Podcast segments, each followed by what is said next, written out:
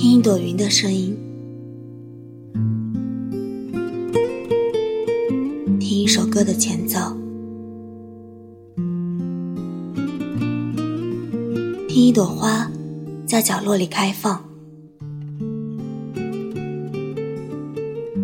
感谢你愿意在这样的夜晚等我的声音。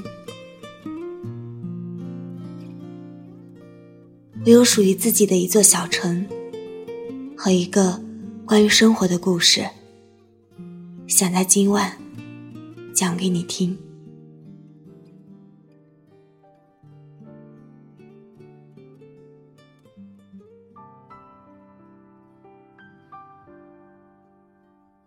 嗨，我可爱的听众小伙伴们，晚上好，我是图图，睡了吗？那今天的节目呢，要和大家分享的是我非常喜欢的摄影师金浩森写的一篇随笔。接下来，让我们一起来听听他对于摄影的看法和关于生活的态度。在网上分享照片的这些年，常有人问我有什么调色步骤，拍照要注意些什么。其实做过摄影师的人就会知道，生活中实在有太多可以取景的地方，比如屋檐上落下的雨滴，门前堆积的落叶，还有某个逆光的侧脸，这些都可以拍摄成作品。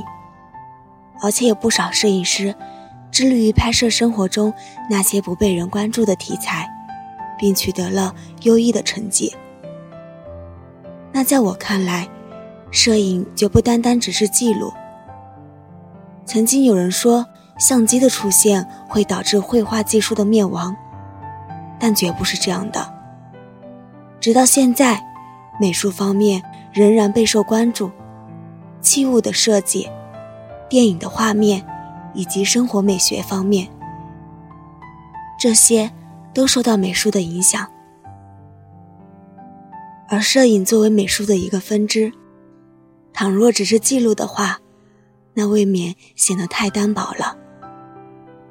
而我也一直认为，摄影和画画是殊途同归，大家都是从美术的角度去发现美。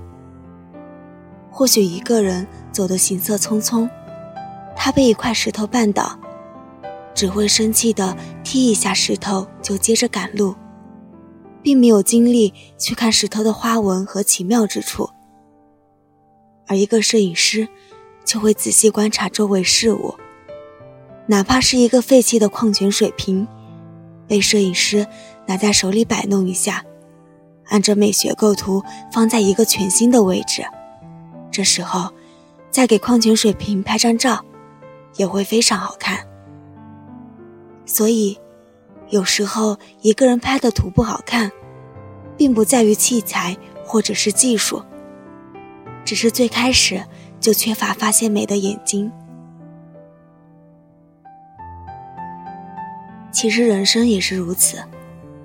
以前念书时，有个同学，酒饱饭足之后，便开始向人倒苦水，说父母对他管束太多，朋友对他关心太少。而她的闺蜜是当时班上最努力的学生。她家境贫困，因此常常去打工，每次来上课都是满头大汗。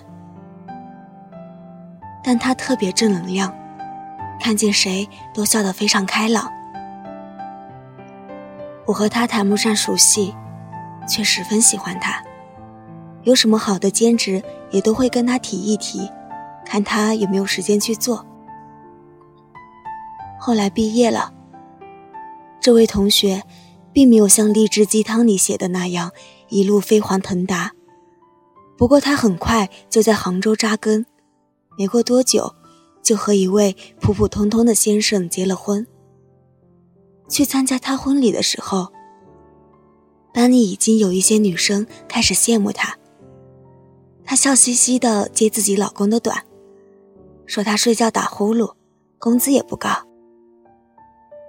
可话虽这么说，他仍然是一脸甜蜜。我知道，他一定是看到了许多别人看不到的好处，才会这样快乐。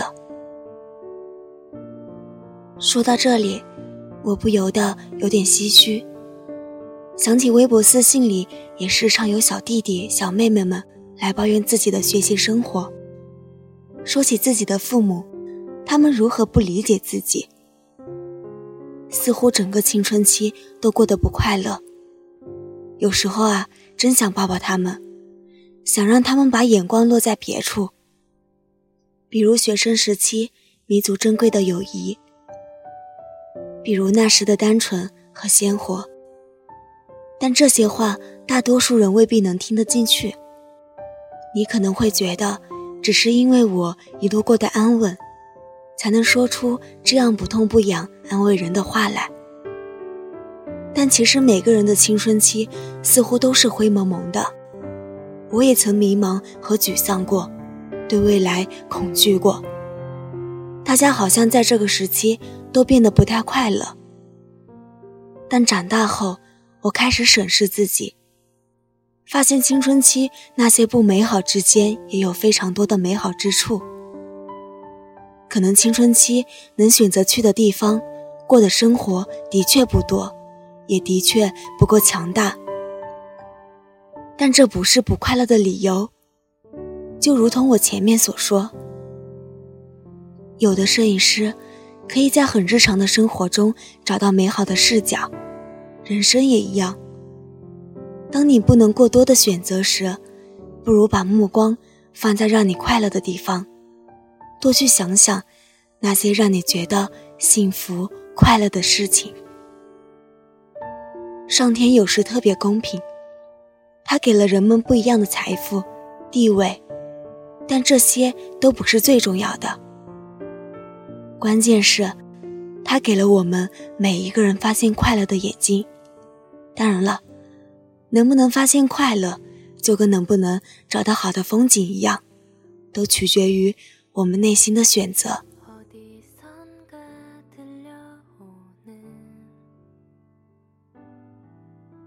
其实生活真的不缺少美，不缺少快乐。也许其中有沮丧，有伤悲。可没关系啊，只要快乐的日子比沮丧的日子多一点就好了。就像阴天，不是太阳本身消失，只是被厚厚的云层遮住了。那今天的故事就结束了。如果听完故事想要找到节目文稿以及歌单，或者想要和我分享你的故事，搜索微信公众平台“一堆有故事的土”。就可以找到我了。好了，让我们下期再见，